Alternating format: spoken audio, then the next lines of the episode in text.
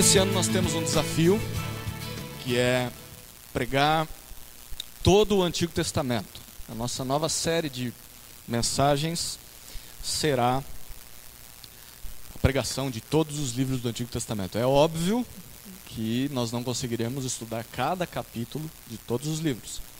A intenção é, a cada sermão de domingo à noite, estudarmos a, a mensagem de um livro do Antigo Testamento como um todo. Será a tentativa será mais parecida como um panorama uh, bíblico do Antigo Testamento, mas tentando trazer a mensagem do livro em forma de pregação e não tanto de aula, trazendo a mensagem dele como o, o cerne da mensagem da pregação aqui. Uh, então, eu estou uh, incumbido dessa tarefa. Todas as vezes em que pregar nesse ano será em textos do Antigo Testamento. A nossa intenção é começar em Gênesis e terminar em Malaquias até o término do ano. E você pode acompanhar o Antigo Testamento também pelo boletim, alguns irmãos já começaram, fazendo a leitura de todo o Antigo Testamento. Tem sido uma experiência bem gostosa com a nossa família, a gente tem lido também. Então, se você quer ler a Bíblia inteira, nós faz, faremos isso em dois anos. Esse ano lendo o Antigo Testamento, ano que vem lendo o Novo Testamento. Então, ah, nessa primeira mensagem, eu não entrarei propriamente dito em um livro, é, eu farei um panorama do Antigo Testamento, tentando trazer para nós a mensagem dele como um todo e a relevância disso para as nossas vidas. Cristãos que vivem o dia a dia ah, longe da igreja, com seus dilemas, seus familiares, com o trabalho, as preocupações, doenças, como nós lidamos com essas coisas à luz do que o Antigo Testamento diz. E a partir de domingo que vem nós começamos o livro de Gênesis. Então, semana que vem Gênesis, e aí nós vamos dar sequência Êxodo, Levítico, Números, Deuteronômio, a cada domingo uma mensagem em um livro. Se você tem o costume de anotar, eu sugiro que traga um caderno de 20 matérias para tomar nota. Tem bastante coisa para a gente passar. Vale a pena, porque quando você for ler esse livro na sua devocional, é, o livro que a gente tiver estudado, você vai ter muita informação para compreender melhor a mensagem dele. Então, nós queremos oferecer recursos para que a igreja conheça mais a própria Bíblia, para que nós sejamos pessoas que conheçam essa mensagem da melhor maneira possível. Ah, por que fazer essa primeira mensagem e não ir direto a Gênesis? Há um tema que é de suma importância para o cristianismo, que nós temos tratado nas aulas de escola bíblica na parte da manhã aos domingos, que é sobre a valorização dos textos do Antigo Testamento. Na história da igreja, várias pessoas contestaram o Antigo Testamento e, e disseram: olha, isso não é palavra de Deus, isso não é inspirado por Deus, enfim. De todas as partes da Bíblia, o Antigo Testamento é o mais atacado pelos críticos da Escritura. Ah, logo no início da era cristã, nós vimos o surgimento de um homem herege conhecido como Marcião de Sinop. Marcião propôs que o Deus do Antigo Testamento, e ele chamava esse Deus de Jeová, Jeová, que é o Deus do Antigo Testamento, era um Deus diferente do Deus do Novo Testamento, o Pai de Jesus. E o que Marcião, um pastor que tinha um rebanho, e várias pessoas começaram a dar ouvidos a esse homem, dizia: Olha, Jeová, que é o Deus do Antigo Testamento, é um Deus irado. É um Deus muito bravo, muito maldoso, é um Deus egoísta. E ele chegou a dizer que é um Deus quase que como um demônio, o Deus do Antigo Testamento. Ele propôs então que nós deveríamos observar apenas os escritos do Novo Testamento. Porque no Novo Testamento nós lemos um Deus de amor um Deus que enfia o seu filho para morrer por pecadores. E ele, em especial, fica apenas com os ensinos do apóstolo Paulo. O tempo passa, no século 17 surge a chamada alta crítica. E o que é alta crítica? Era um movimento que buscava descobrir a verdadeira origem dos livros do Antigo Testamento. E a conclusão da alta crítica foi uma grande quantidade de teorias que invalidavam a inspiração divina dos textos do Antigo Testamento. Estudiosos se debruçavam nos livros do Antigo Testamento para tentar descobrir a origem desses livros e chegaram a conclusões com grandes teorias, nada comprovado, de que Deus não havia inspirado esses livros. E para esses críticos, os milagres relatados no Antigo Testamento, como a criação do universo pelo poder da palavra de Deus, como o abrir do mar vermelho, como o grande peixe que engole o profeta Jonas, dentre tantos outros milagres, não passavam de mitos, de crenças mentirosas dos autores bíblicos. Na verdade, essas coisas nunca aconteceram. Surge então um movimento denominado de liberal, ou movimento, ou o liberalismo teológico. Talvez você já tenha ouvido falar sobre isso, deveria estudar um pouco mais, porque o liberalismo teológico está presente até hoje. E o que o liberalismo teológico propõe? Ele tenta separar os milagres bíblicos, que para os liberais são falsos, dos chamados ah, fatos históricos, histórias reais, que para eles de fato aconteceram. Então os liberais veem um milagre na escritura e dizem isso aqui não é palavra de Deus.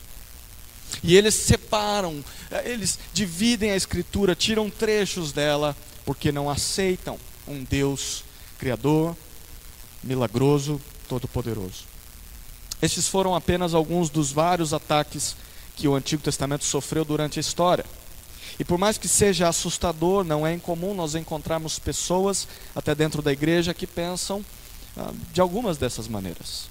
Ah, e mesmo que não se creia dessa maneira, muitos de nós vivemos a, a certa distância desses livros tão antigos, tão complicados, Há uma pesquisa que identificou que dentre as igrejas batistas nos Estados Unidos da América, apenas 20% dos sermões dos seus pastores são baseados no Antigo Testamento. De cada 10 pregações, apenas duas são no Antigo Testamento. Se nós repararmos bem, pregadores geralmente preferem pregar passagens do Novo Testamento. Até em nossas leituras devocionais. Muitas vezes nós optamos por ler uma carta do apóstolo Paulo do que ler o livro de Levítico, por exemplo. E por que isso acontece? Por que isso acontece? Nós podemos pensar em vários motivos. O primeiro motivo, talvez, é porque há a questão de que o Antigo Testamento fala de uma época muito distante da nossa. A, a cultura, a linguagem do Antigo Testamento são muito diferentes das que nós temos hoje em dia. Talvez um segundo motivo do porquê nos afastamos do Antigo Testamento é porque a teologia que nós lemos nele às vezes parece meio incompleta. Quando nós lemos o Antigo Testamento é como se fosse um quebra-cabeça e, e faltasse algumas peças para que a gente pudesse compreender o todo. Nem sempre ao ler uma passagem nós compreendemos o que ela queria dizer e fica aquela pulga atrás da orelha que se transforma num elefante. O que esse texto significa? Um terceiro motivo é que a ética dos dois testamentos parece ser completamente diferente. No Antigo Testamento, nós lemos que Deus dá ordens ao seu povo para que ele matasse todos os cananeus, inclusive mulheres e crianças. Já no Novo Testamento, nós vemos Jesus nos chamando a amar os nossos inimigos, a dar a outra face àqueles que nos insultam, e a pergunta crucial é como nós conciliamos e como nós compreendemos essas diferentes orientações.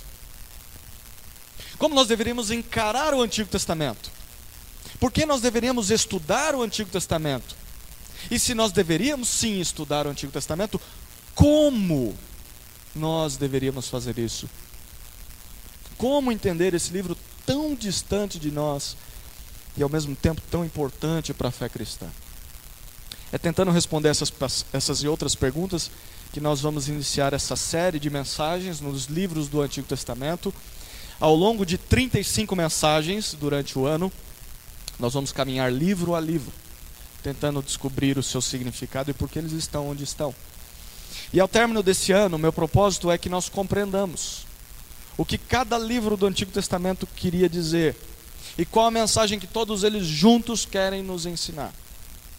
Hoje nós vamos come começar, como eu disse, fazendo um breve panorama de todo o Antigo Testamento E na maior parte desse meu tempo aqui eu quero falar sobre o conteúdo do Antigo Testamento, sobre o que ele ensina, o que ele diz. E na minha conclusão eu quero apresentar alguns motivos que o Novo Testamento sugere do porquê deveríamos estudar o Antigo Testamento. Não serei eu quem apresentará os motivos. O Novo Testamento dirá para nós por que deveríamos estudar o Antigo Testamento. Vamos então para a primeira e maior parte dessa mensagem. Nós vamos passear por várias passagens do Antigo Testamento, então você vai ter a oportunidade de ouvir aquele barulhinho das páginas passando. Uh, nem sempre isso acontece, hoje é um desses dias. Nós vamos passear por alguns livros. Então eu quero te convidar a abrir a sua Bíblia no primeiro versículo do Antigo Testamento. Gênesis capítulo 1, versículo 1. Nós já leremos esse versículo. A Bíblia Sagrada é uma das obras literárias mais antigas do mundo. Além de ser campeã de vendas na história, o livro mais vendido no mundo até hoje. Ela já foi traduzida para aproximadamente 1.500 línguas diferentes e é, segundo algumas pesquisas recentes, o livro mais vendido e mais lido no Brasil. O Antigo Testamento, em especial, narra a nós uma história de mais ou menos 1500 anos. E ele foi escrito, na sua maior parte, na língua hebraica, com pequenas partes em aramaico. Na Bíblia protestante, uh, o Antigo Testamento é composto de 39 livros, considerados como livros inspirados por Deus. Originalmente, na Bíblia hebraica, uh, esses 39 livros eram divididos apenas em 24 livros. A diferença na quantidade de livros é que alguns livros muito longos foram divididos pelos cristãos. Por exemplo, 1 e 2 Samuel originalmente era apenas um livro. Foi dividido. 1 e 2 Reis, 1 e 2 Crônicas, Esdras e Neemias eram apenas um livro, foram divididos. Ah, os livros do Antigo Testamento são divididos em cinco partes principais. Se você gosta de tomar nota, essa é uma das coisas importantes a tomar nota. Li os livros do Antigo Testamento são divididos em cinco blocos. Primeiro, nós temos os livros da lei, foi citado hoje cedo, os livros da, que são chamados Torá, ou o Pentateuco. Abrangem os cinco primeiros livros da Bíblia: Gênesis, Êxodo, Levítico, Números e Deuteronômio os livros escritos por Moisés. Esse é o primeiro grupo de livros do Antigo Testamento. O segundo grupo, os livros históricos. E esses livros, eles narram a história de Israel, desde a entrada na terra prometida, passando pelo reinado de Davi, passando pela divisão do reino de Israel, passando pelo exílio na Babilônia, o retorno dos exilados a Jerusalém. E esses livros históricos são Josué, Juízes, Ruth, 1 e 2 Samuel, 1 e 2 Reis, 1 e 2 Crônicas, Esdras, Neemias e Esther. Terceiro grupo de livros do Antigo Testamento, os livros poéticos, ou chamados sapienciais.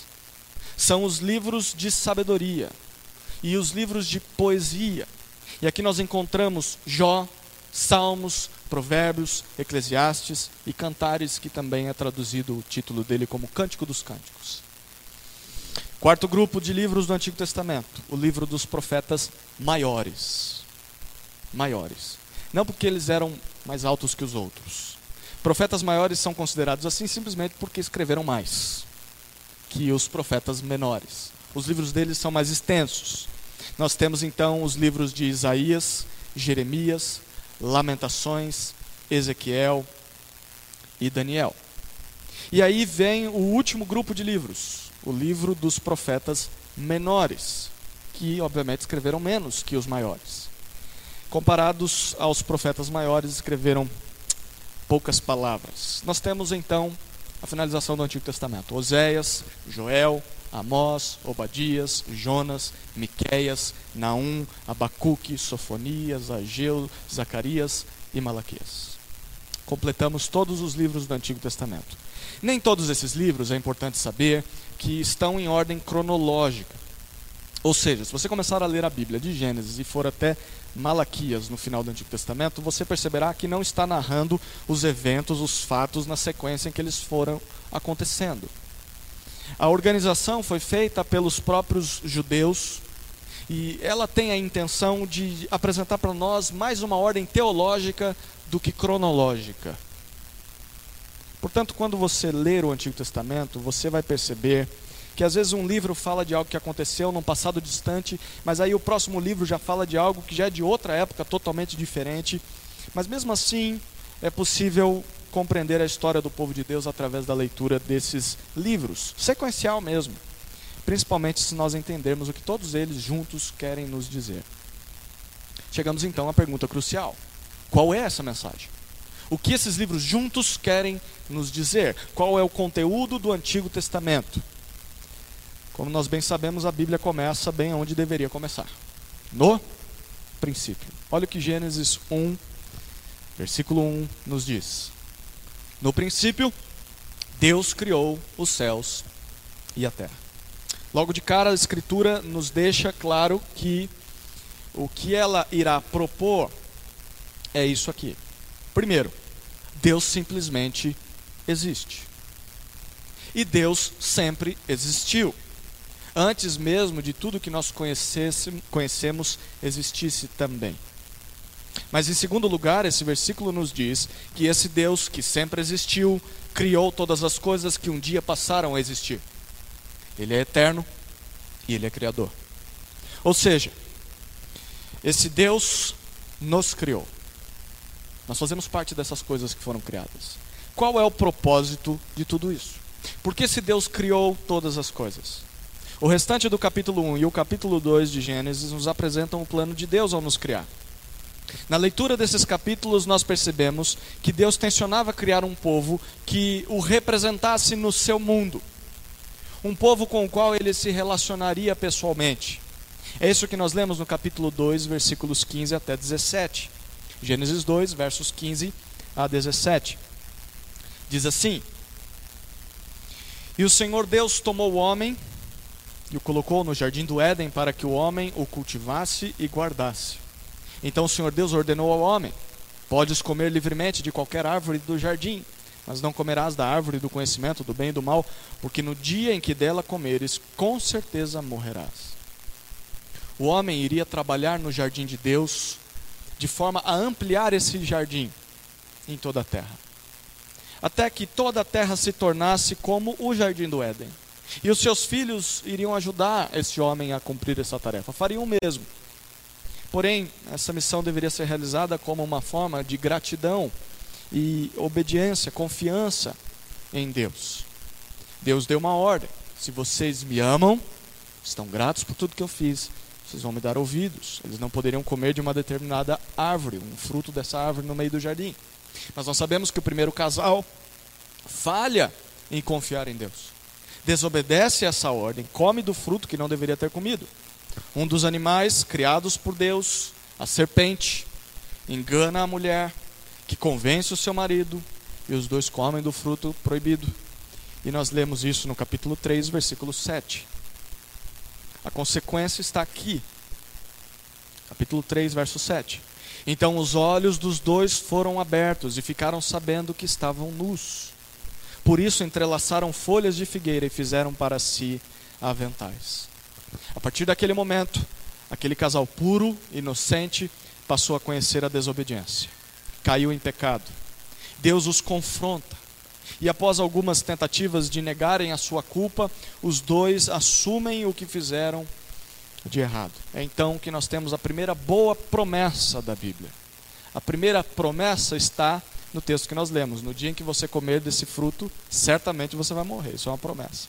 Essa é uma má promessa, mas uma boa promessa está em Gênesis 3,15.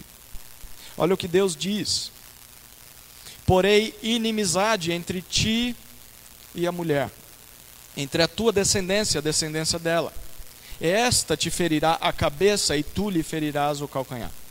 Deus está dizendo essas palavras ao castigar a serpente. Apesar de soar esquisito, estranho, a ideia aqui é a de que a partir daquele momento haveria uma guerra entre a serpente e entre a humanidade. Aquela que fez com que o homem caísse em pecado seria inimigo, inimiga do próprio homem e ela tentaria a todo custo destruir o homem. Porém, em algum momento da história, nasceria um filho desse primeiro casal que destruiria a serpente, apesar da serpente conseguir feri-lo em algum momento. Após decretar a sentença do castigo ao casal, Deus o expulsa do jardim do Éden. Agora a vida vai ser muito mais difícil. A terra vai produzir espinhos, vai produzir ervas daninhas. O trabalho será árduo. E o homem só encontrará descanso dos seus labores quando a morte vier. Adão e Eva, que é esse primeiro casal, têm dois filhos fora do jardim de Deus. Abel era um crente, temente a Deus. Mas o segundo filho, Caim, que na verdade era o primogênito, não era. Em um ataque de ira, Caim mata Abel e é castigado por Deus. E aqui nós vemos então o início dessa luta entre o bem e o mal na descendência da humanidade. Há quem busca a Deus e há quem não quer saber de Deus. Quem segue o caminho da serpente e quem segue o caminho do Senhor Deus. O tempo passa e esse processo apenas aumenta. Os homens piedosos são cada vez menores em proporção aos perversos, aqueles que seguem o caminho da serpente. Deus então decide destruir toda a humanidade por meio de um grande dilúvio. E o plano de Deus então é recomeçar o, aquilo que ele fez lá no Éden por meio de um homem chamado Noé e da sua família.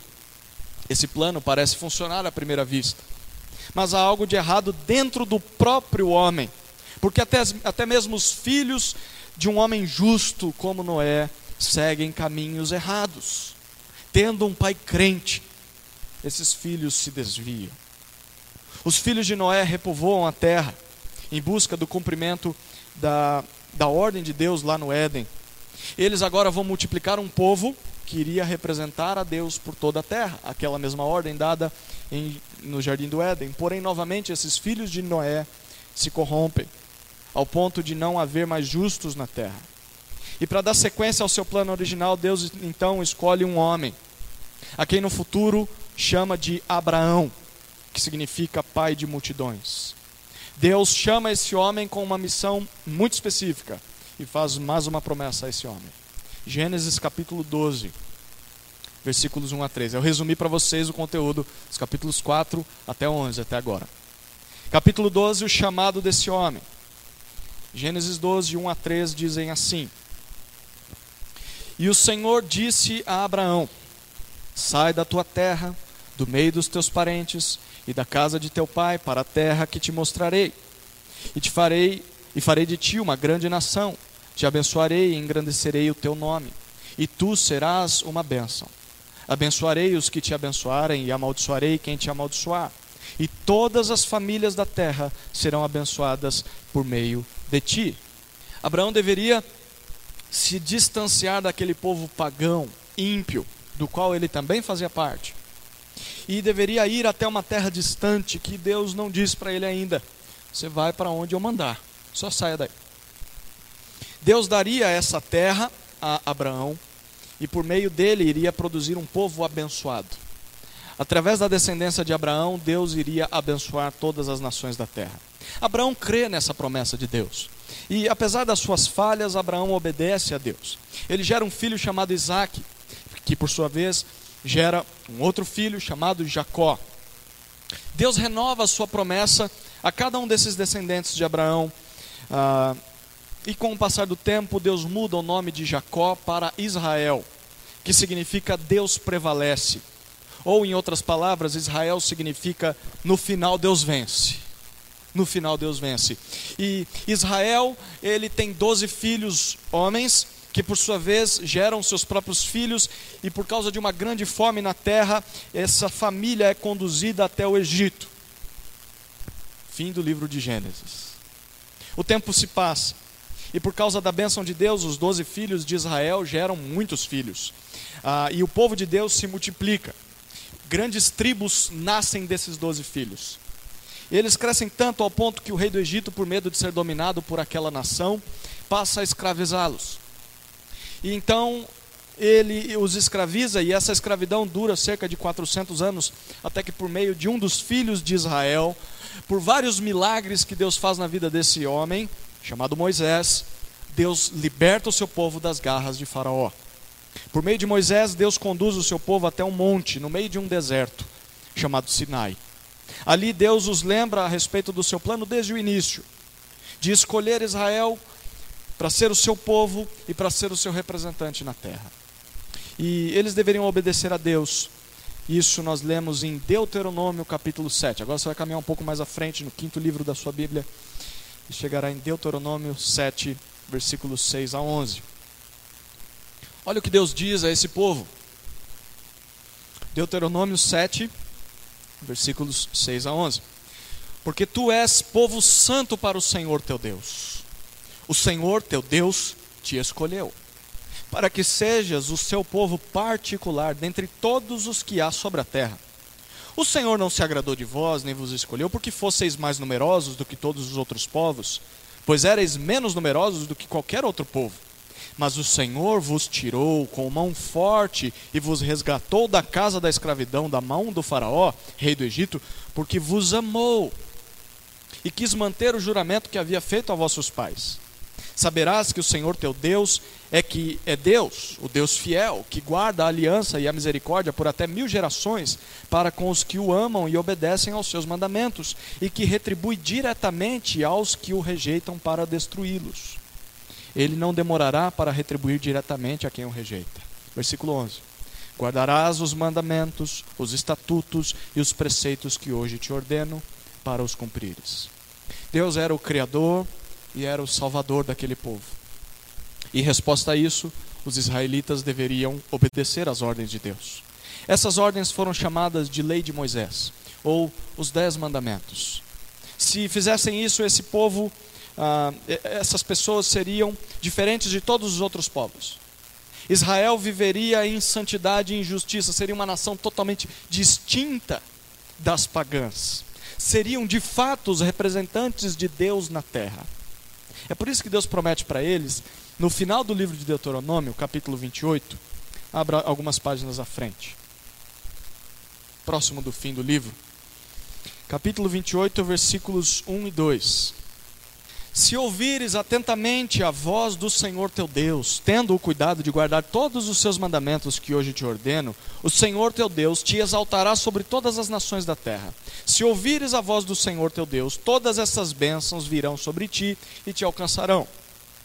E ele, a partir do versículo 3, começa a descrever várias bênçãos que Israel desfrutaria se confiasse na palavra de Deus. Isso traria bênçãos para a vida daquele povo. Porém, se Israel fizesse o contrário, olha o versículo 15. Deuteronômio 28, 15. Se, porém, não ouvires a voz do Senhor teu Deus, não cumprindo todos os seus mandamentos e os seus estatutos que hoje te ordeno, todas estas maldições virão sobre ti e te alcançarão. Fé e obediência redundariam em bênção na terra prometida. Descrença e desobediência provocariam maldições nesta mesma terra. A semelhança de todos os seus pais, o povo de Israel também falhou em cumprir com a sua parte. Toda a geração que saiu do Egito, ah, tanto ela quanto os seus filhos, os seus netos, desobedeceram, descumpriram a lei de Deus e foram castigados por isso. A geração de Moisés, por exemplo, peregrinou por 40 anos no deserto até morrer. Apenas os seus filhos entraram na terra prometida e só dois daquela geração entraram. A geração passada. E essa geração que entra obedece a Deus até certo ponto. Mas com o passar do tempo, novamente se corrompem à semelhança de todos os outros povos do mundo. Israel queria ser tanto quanto, uh, tão igual, tão semelhante como os outros povos da terra, que chegou a pedir para Deus um rei. O primeiro rei que Deus concede a Israel é Saul. Esse homem não temia Deus, foi um mau rei. O seu sucessor foi um grande homem, que apesar das suas falhas temia muito ao Senhor. Seu nome era Davi. A Davi Deus faz mais uma promessa, ou mais uma extensão das suas promessas. Agora nós vamos caminhar um pouco para um livro histórico, 2 Samuel, capítulo 7. 2 Samuel, capítulo 7, nós leremos versículos 8 até 16. O texto diz assim: Agora assim dirás ao meu servo Davi: Assim diz o Senhor dos Exércitos: Eu te tirei do campo de onde cuidava das ovelhas, para que fosses o príncipe do meu povo Israel. Estive contigo por onde andaste destruí todos os teus inimigos diante de ti. Agora te tornarei tão famoso quanto os poderosos da terra. Também estabelecerei o meu povo Israel num lugar e ali o plantarei, para que habite no seu lugar e não seja mais perturbado e nunca mais seja oprimido pelos perversos como antes. Versículo 11. Como no tempo em que constituí juízes sobre o meu povo Israel. A ti, porém, darei descanso de todos os teus inimigos. Também o Senhor te declara que ele te edificará uma casa. Quando os teus dias se completarem e descansares com teus pais, providenciarei um sucessor da tua descendência, que procederá de ti, e estabelecerei o reino dele. Ele edificará uma casa ao meu nome, e para sempre estabelecerei o trono do seu reino. Eu serei seu pai, e ele será meu filho. Caso venha a cometer alguma transgressão, eu o castigarei com castigos humanos e com açoites de homens, mas não retirarei dele o meu amor fiel, como fiz com Saul, a quem tirei da tua frente. Mas a tua casa e o teu reino serão firmados para sempre diante de ti. Teu trono será estabelecido para sempre. Deus promete a Davi que sempre haverá um rei da sua linhagem. Um desses reis conduzirá o povo em vitória contra os seus inimigos e dará ao povo o descanso tão esperado na terra prometida. Davi morre. Seu filho Salomão assume o trono em Israel. A expectativa é que agora as promessas de Deus, desde o Éden, se cumpram e que o povo de Deus encontre o descanso prometido, prometido sobre o reinado de Salomão. Mas esse descanso não acontece. A princípio as coisas dão muito certo. Mas Salomão ele se revela pecador tanto quanto os seus pais. Salomão quer também ser como os outros reis. E por causa da sua desobediência, a nação de Israel se divide em duas partes. Nós temos as tribos do norte e as tribos do sul. O povo do norte continua sendo chamado de Israel e o povo do sul de Judá. Durante anos, todos os reis que assumiram o trono do reino do norte foram ímpios homens que fizeram com que o povo de Deus desobedecesse à lei de Deus. Por isso, esses reis e o povo foram castigados e dominados por seus inimigos. O reino do sul foi um pouco mais uh, fiel em algumas partes da história. Alterou, alternou entre bons e maus reis, mas teve o mesmo fim que o reino do norte. Alguns anos depois que Israel foi derrotado, Judá também é conquistado por uma nação inimiga chamada Babilônia. Aqueles que não foram mortos na batalha se tornam escravos dos babilônios. Alguns ficam em Judá e outros são exilados para a Babilônia. Durante esse período, desde a divisão do reino até a derrota dos inimigos, aos inimigos e o exílio, Deus levantou alguns homens piedosos para pregar ao seu povo, chamar o seu povo ao arrependimento. Esses homens foram chamados de profetas. Eles eram os responsáveis por falar da parte de Deus ao povo. Mas a maioria do povo não deu ouvidos a, esse, a esses homens. E por isso o castigo veio. Apesar de Deus dar a Israel inúmeras chances desse povo mudar de postura. Mesmo no cativeiro da Babilônia, Deus ainda fez promessas ao seu povo. Agora nós vamos caminhar até Ezequiel capítulo 37. Um livro dos profetas. Maiores ou menores? Maiores, porque é um livro grande, né? Tem mais do que 37 capítulos, então é grande esse profeta. Ezequiel 37. Leremos a partir do verso 21 até o 26. Diz assim: Dize-lhes: Assim diz o Senhor Deus: Pegarei os israelitas dentre as nações para onde foram os reunirei de todas as partes e os introduzirei na sua terra. Farei deles uma só nação na terra, nos montes de Israel, e um só rei será rei de todos eles. Nunca mais serão duas nações, nem se dividirão em dois reinos de maneira alguma no futuro. Nem se contaminarão mais com seus ídolos, nem com suas abominações, nem com nenhuma das suas transgressões mas eu os livrarei de todas as suas apostasias pecaminosas e os purificarei. Assim eles serão o meu povo, e eu serei o seu Deus. Meu servo Davi reinará sobre eles, e todos terão um só pastor. Andarão nos meus juízos, guardarão os meus estatutos e obedecerão a eles. Ainda habitarão na terra que dei a meu servo Jacó, na qual habitaram vossos pais. Habitarão nela para sempre, eles e seus filhos, e os filhos de seus filhos, e meu servo Davi será o seu príncipe eternamente. Farei com eles uma aliança de paz, que será uma aliança eterna. Eu os estabelecerei e multiplicarei, porei o meu santuário no meio deles para sempre. Deus promete àquele povo que está no exílio que iria cumprir o seu plano original. Deus traria Israel de volta à terra prometida, lhe daria um novo rei, filho de Davi, que reinaria eternamente sobre o povo. Esse rei viria da descendência de Davi. Naquele dia, Deus faria uma aliança, um contrato, um pacto de paz com o seu povo, na qual esse povo, você percebe na leitura, não seria mais capaz de desobedecer a Deus e, consequentemente, não receberia mais maldições, apenas as bênçãos de Deus. Este rei não só seria o senhor daquele povo, mas também seria o salvador daquele povo. Se você agora acompanhar a leitura de Isaías capítulo 53, algumas páginas anteriormente, mais um profeta maior, Isaías 53, versículos 4 a 6. Verdadeiramente, ele tomou sobre si as nossas enfermidades e levou sobre si as nossas dores. E nós o considerávamos aflito, ferido por Deus e oprimido. Mas ele foi ferido por causa das nossas transgressões e esmagado por causa das nossas maldades. O castigo que nos traz a paz estava sobre ele, e por seus ferimentos fomos sarados. Todos nós andávamos desgarrados como ovelhas, cada um se desviava pelo seu caminho, mas o Senhor fez cair a maldade de todos nós sobre ele o descendente de Adão, o descendente de Abraão, o descendente de Isaac, de Jacó, de Davi, que abençoaria a todas as nações, seria também alguém que sofreria por seu povo.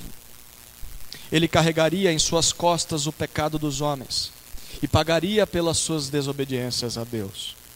As maldições que o povo de Deus merecia sofrer por desobedecer à lei de Deus seriam desferidas neste rei que nasceria. Por meio desse sacrifício, Deus faria paz entre ele e o seu povo rebelde. E Deus revela qual era a sua motivação ao fazer tudo isso.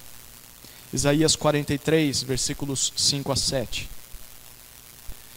Deus disse o seguinte ao seu povo: Não temas, porque eu sou contigo Trarei a tua descendência desde o oriente e te ajuntarei desde o ocidente. Direi ao norte, dá, e ao sul, não retenhas. Trazei meus filhos de longe, minhas filhas das extremidades da terra, todo que é chamado pelo meu nome, que criei para minha glória e que formei e fiz. Deus é glorioso. Isso significa que Ele é o único e é totalmente maravilhoso. E nessa promessa que nós lemos nesse texto, Deus diz que criou o seu povo para a sua própria glória. Ou seja, para que esse povo experimentasse um relacionamento maravilhoso com Deus e encontrasse satisfação em Deus. E o Antigo Testamento termina com essa expectativa. Muitos voltam do exílio na Babilônia até Judá, até Jerusalém, mas havia ainda a esperança do nascimento desse rei salvador. E aí nós encerramos Malaquias, o último livro do Antigo Testamento. Malaquias capítulo 4, versículos 4 a 6. Lembrai-vos da lei de Moisés, meu servo, dos estatutos e das normas que lhe mandei em Horebe ou Sinai, para todo Israel. Eu vos enviarei o profeta Elias, antes que venha o grande e temível dia do Senhor. E ele converterá o coração dos pais aos filhos e o coração dos filhos aos pais, para que eu não venha e fira a terra com maldição. Antes de enviar esse rei salvador, também chamado de Messias ou de Cristo, Deus mandaria um profeta que anunciaria sobre ele. Esse profeta convocaria o povo de Deus a se arrepender dos seus pecados e a confiar no rei salvador que estaria por vir dentro de pouco tempo. Essa é a mensagem de todo o Antigo Testamento. E é assim que o Antigo Testamento termina. Deus cria um povo especial para sua própria glória, a fim de torná-lo santo como ele é, e a fim de que esse povo o represente em toda a terra. e assim anuncie o seu nome a todas as nações. E apesar das falhas desse povo durante a história, Deus cumprirá o que planejou desde o início, por meio de um dos filhos de Adão, o descendente da mulher. Esse descendente será um rei salvador. Ele será filho de Davi, que dará descanso ao povo de Deus na terra prometida, que é uma espécie de extensão do jardim do Éden na terra. E esse descanso só acontecerá porque, por meio do sacrifício deste rei, Deus vai perdoar o pecado do povo. E essa obra, a essa obra, Deus dá o nome de nova aliança. Uma aliança, lembra como nós lemos, uma aliança de paz entre Deus e os homens, em que Deus vai trazer todas as bênçãos prometidas ao seu povo lá na lei de Moisés, quando esse Salvador vier. Nós então ah, chegamos na parte final do sermão. Quais são os motivos de estudarmos o Antigo Testamento? Talvez simplesmente a riqueza que nós acabamos de estudar já seria a razão, a riqueza dessa história já seria a razão suficiente para nos debruçarmos nesse livro durante, durante todo esse ano. Mas os, os autores do Novo Testamento ensinam muitas outras razões importantes do, que, porque, do porquê nós deveríamos estudar o Antigo Testamento. E eu quero propor aqui cinco razões para nós do porquê deveríamos estudar o Antigo Testamento. Primeira razão: o Antigo Testamento é inspirado por Deus tanto quanto o Novo Testamento. O Antigo Testamento é inspirado por Deus tanto quanto o Novo Testamento. O Novo Testamento diz isso na segunda carta de Pedro, capítulo 1, versículos 20 e 21. Diz assim o texto: Sabei antes de tudo que nenhuma profecia das Escrituras é de interpretação particular Pois a profecia nunca foi produzida por vontade humana, mas homens falaram da parte de Deus, conduzidos pelo Espírito Santo. Quando nós formos estudar a mensagem do Novo Testamento, isso vai acontecer ano que vem, nós falaremos sobre a inspiração do Novo Testamento. Mas, nesse texto aqui em específico, uh, Pedro nos revela que todas as profecias da Escritura, todas os trechos, todos os trechos do Antigo Testamento, a Escritura era como se chamava o Antigo Testamento na época. Todos esses textos foram produzidos por homens movidos pelo Espírito Santo. Logo, se nós aceitamos o Novo Testamento como palavra de Deus, precisamos ouvir o que o próprio Novo Testamento diz sobre o Antigo Testamento. E o que o Novo Testamento diz sobre o Antigo Testamento? O Novo Testamento diz que o Antigo Testamento foi inspirado pelo Espírito Santo de Deus. Esse é um dos motivos de aceitarmos o Antigo Testamento como palavra de Deus a nós. Ele é inspirado por Deus tanto quanto o Novo Testamento. Uma segunda razão que o Novo Testamento nos oferece. 2 Timóteo capítulo 3, versículos 14 até 17. Abra sua Bíblia aí. A segunda razão de estudarmos o Antigo Testamento e aceitarmos como palavra de Deus é porque o Antigo Testamento é útil para a nossa salvação e santificação.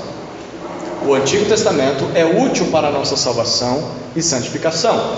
Olha o que esse texto diz: Tu, porém, permanece naquilo que aprendeste e de que foste inteirado, sabendo de quem o tens aprendido. Pois, de, pois desde a infância sabes as sagradas letras, que podem fazer-te sábio para a salvação, pela fé que há em Cristo Jesus. Toda a Escritura é divinamente inspirada e proveitosa para ensinar, para repreender, para corrigir, para instruir em justiça, a fim de que o homem de Deus tenha capacidade e pleno preparo para realizar toda boa obra. Agora, quem está dizendo essas palavras é o apóstolo Paulo, ao seu jovem aprendiz Timóteo. Paulo lembra Timóteo que havia ensinado a ele algumas coisas, mas que antes de conhecê-lo, ele tinha sido instruído naquilo que poderia conduzi-lo à salvação em Cristo Jesus, caso ele cresça nessa mensagem. O texto diz que o que Timóteo ouviu desde a sua infância foram as sagradas letras. Essa é mais uma das maneiras de se referir ao conteúdo do Antigo Testamento. Naquela época eles não tinham o Novo Testamento. Ou seja, desde pequeno Timóteo foi instruído por sua mãe e sua avó no Antigo Testamento. E Paulo diz: essas palavras são úteis para a salvação pela fé. Ou seja, são palavras vindas, santas vindas do próprio Deus. Se você crer nelas, você é salvo. Continue crendo nessa mensagem, Timóteo. Em seguida, Paulo lembra a Timóteo sobre as características dessas santas palavras. Ele diz todas as partes, cada frase, cada ideia, cada narrativa, cada comentário do Antigo Testamento são inspiradas por Deus. E porque são inspiradas por Deus, são úteis para nos ensinar, úteis para nos corrigir na justiça, com o propósito de que sejamos aperfeiçoados e capazes de servir a Deus em toda boa obra. Ou seja, o estudo a fé e a obediência às palavras do Antigo Testamento, que é inspirado por Deus, nos conduz, em primeiro lugar, à salvação em Cristo Jesus, e segundo, nos aperfeiçoa para que possamos servir a Deus. É por isso que no capítulo 4, verso 2 dessa carta, Paulo diz a Timóteo que o seu maior alvo no ministério deveria ser pregar a palavra de Deus. E ele aqui está falando sobre o Antigo Testamento, a tempo e fora de tempo. Timóteo prega o Antigo Testamento o tempo todo. O Antigo Testamento é útil para a nossa salvação e santificação. Terceira razão para estudarmos o Antigo Testamento. Romanos 15, 4. Esse é um dos textos que eu mais gosto na Escritura. A terceira razão de estudarmos o Antigo Testamento é porque ele foi escrito para nos ensinar a crer em Deus. O Antigo Testamento foi escrito para nos ensinar a crer em Deus. Olha o que diz Romanos 15, 4. Porque tudo o que foi escrito no passado foi escrito para a nossa instrução, para que tenhamos esperança por meio da perseverança e do ânimo que provém das Escrituras. Nesse texto, o apóstolo Paulo faz uma afirmação extraordinária. Sabe para que, que serve? Sabe por que todas as coisas do Antigo Testamento foram escritas? Até mesmo aquelas genealogias com um monte de nome esquisito que você nunca daria para o seu filho?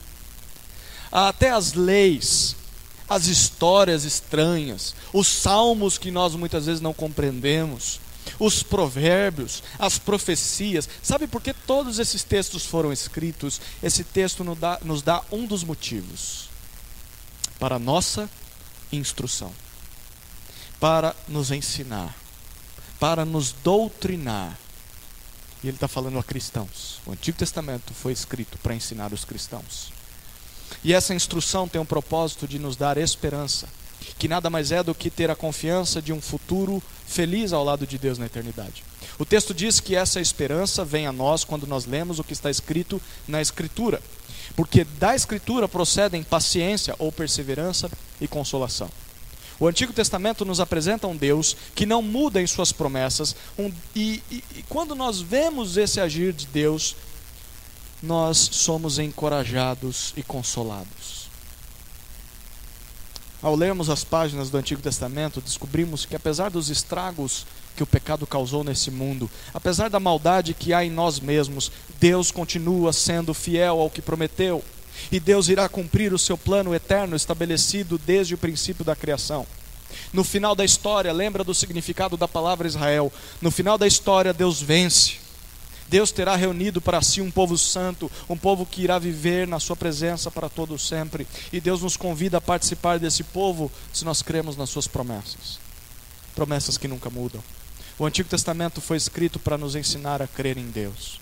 Quarta razão de estudarmos o Antigo Testamento. Primeira aos Coríntios, capítulo 10, verso 11. Abra lá sua Bíblia. Primeira aos Coríntios, capítulo 10, versículo 11.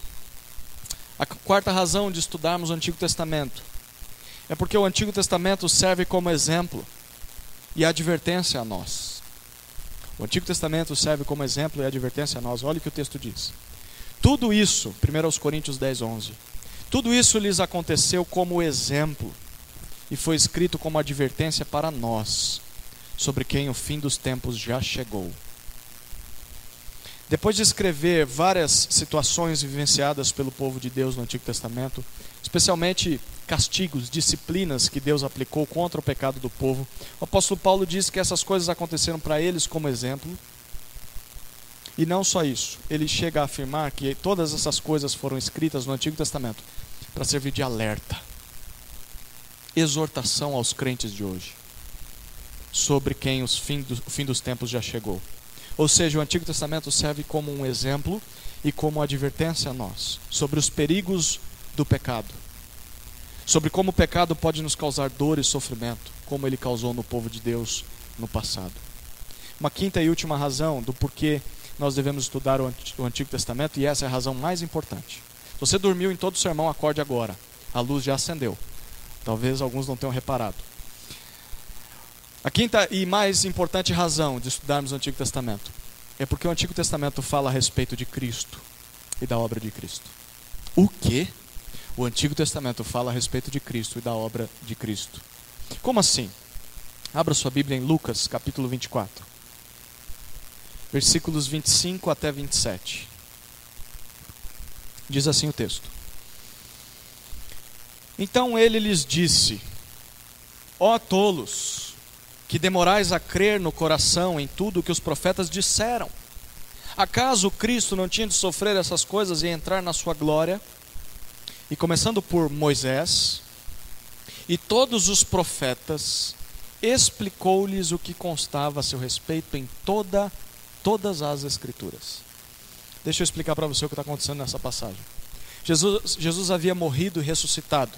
E nessa passagem ele estava se manifestando a alguns dos seus discípulos. Esses discípulos não entendiam por que o Messias ah, haveria de morrer. Se ele era filho de Davi, ele deveria reinar sobre o mundo e não morrer em uma cruz. Jesus então questiona a esses discípulos sobre a sua incapacidade de crer no que os profetas disseram. Onde está o que os profetas disseram? No Antigo Testamento. Para Jesus estava claro que, ao ler o Antigo Testamento, o Cristo deveria sofrer tudo o que sofreu antes de entrar na sua glória no céu. Então, de memória, Jesus não está com uma Bíblia aberta, não está com seu iPhone ali do lado e consulta a Bíblia. Não, de memória, Jesus passa a citar os escritos de Moisés. Quais são os escritos de Moisés? Os livros da lei, que começam em qual livro? Gênesis. Ele começa em Gênesis. E ele passa por todos os profetas e chega até o último profeta. Qual é o último profeta? Malaquias. Ou seja, Jesus explica para aqueles discípulos, com base em todos os livros do Antigo Testamento, o que as Escrituras diziam ao seu respeito. Sabe o que isso significa? Que o Antigo Testamento fala a respeito de Jesus e fala a respeito da sua obra na cruz. Se nós observarmos bem, ao lermos a Escritura, nós perceberemos que ela fala sobre a encarnação, sobre o nascimento, o ministério, a rejeição, o sofrimento, a morte, a ressurreição e o reinado de Jesus neste mundo. É isso que Jesus está dizendo aqui. Logo, há um texto muito sugestivo, conforme o que está escrito em 2 Coríntios 1,20, Paulo diz: Tantas quantas forem as promessas de Deus, nele, em Cristo, está o sim. Ou seja, em Cristo está o cumprimento. Todas as promessas de Deus no Antigo Testamento se cumprem em Cristo. Todo o Antigo Testamento aponta para a vinda de Jesus ao mundo, para a obra de Jesus ao nos salvar e nos santificar com o objetivo de nos tornarmos, nos tornar o seu povo exclusivo em toda a criação por todo sempre. Portanto, ao estudar o Antigo Testamento, você está estudando sobre um livro que fala do nosso Salvador. Se você ama Jesus, você ama o Antigo Testamento porque ele está lá. As promessas sobre ele estão lá. O Antigo Testamento fala sobre a obra dele. Quanto mais lemos o Antigo Testamento, mais conheceremos o nosso Senhor. O Antigo Testamento fala a respeito de Cristo e da sua obra. Eu quero concluir respondendo à pergunta que fiz no início. Como podemos ou deveríamos conciliar e compreender a linguagem, a cultura, a teologia, a ética do Antigo Testamento em contraste com o que nós lemos no Novo Testamento?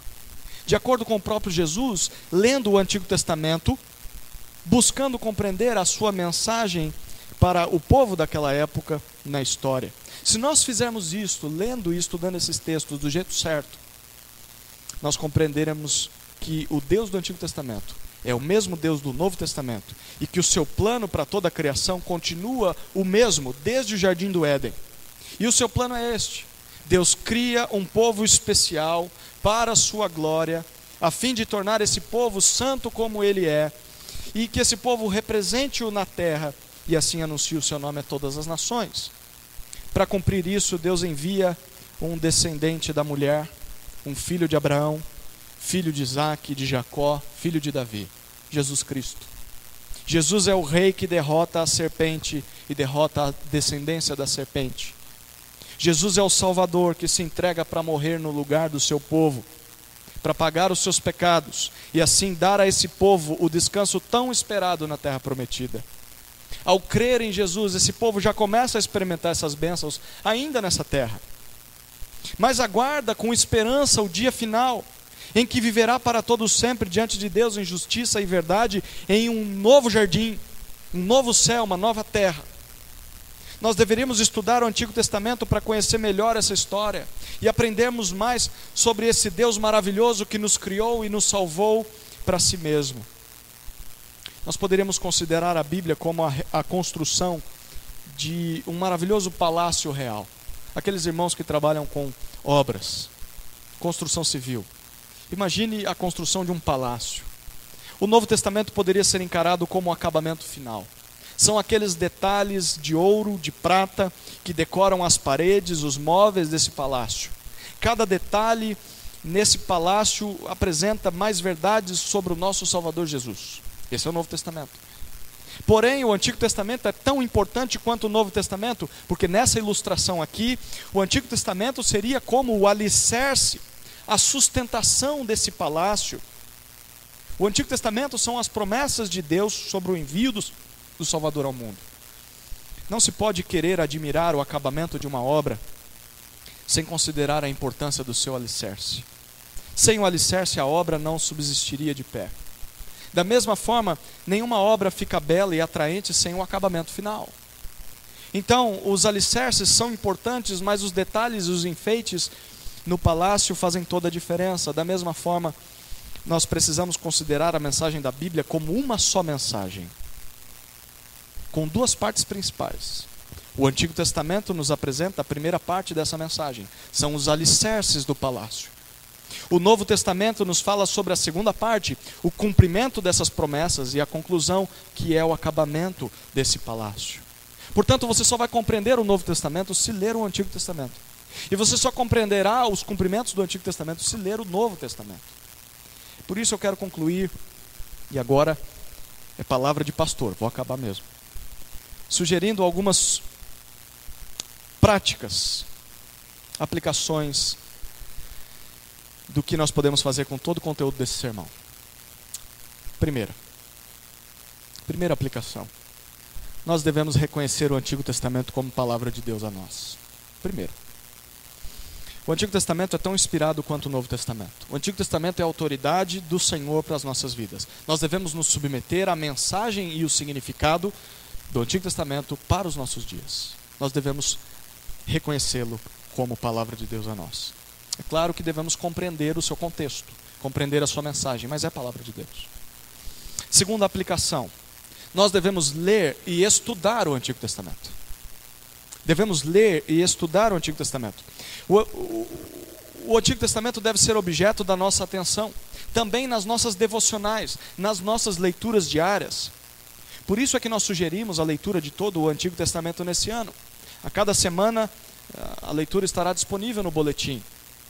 É, é por isso que nós iremos pregar em todos os livros do Antigo Testamento nesse ano, para que possamos ter mais recursos para compreender a mensagem do Antigo Testamento mais facilmente. Nós devemos ler e estudar o Antigo Testamento.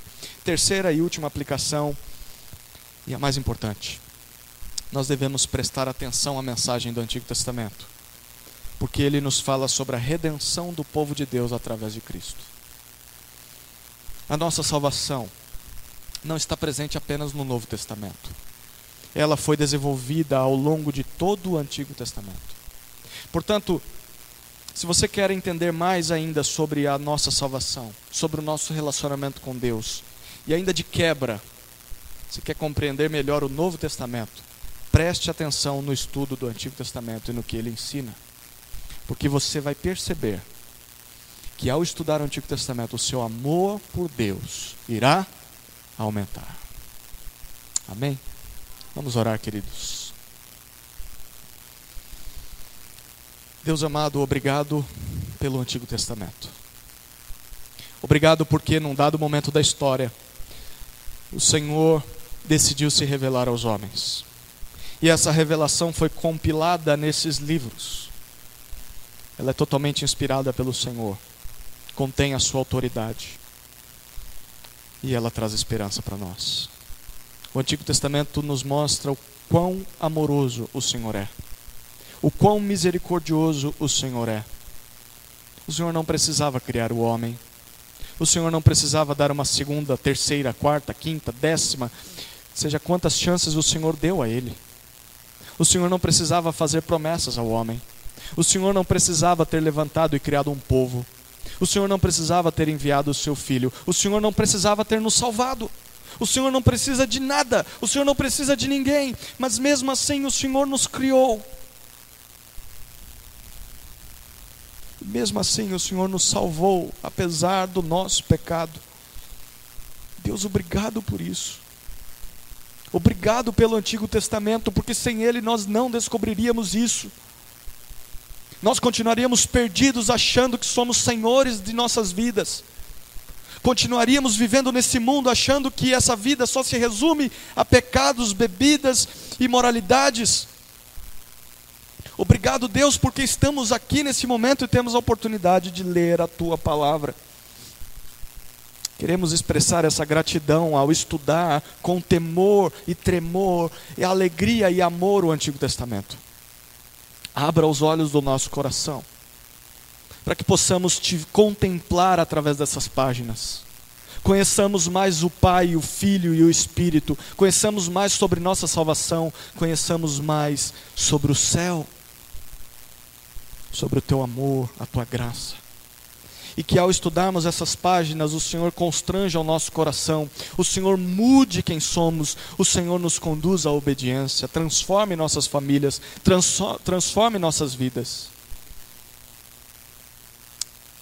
Essa é a oração que te fazemos, gratos pelo Antigo Testamento. Longe de nós ignorarmos essa metade da sua revelação aos homens. Pelo contrário, nós queremos devorá-la Prepare esse banquete para nós durante esse ano, Deus, porque estamos famintos. É nossa oração no nome de Jesus. Amém.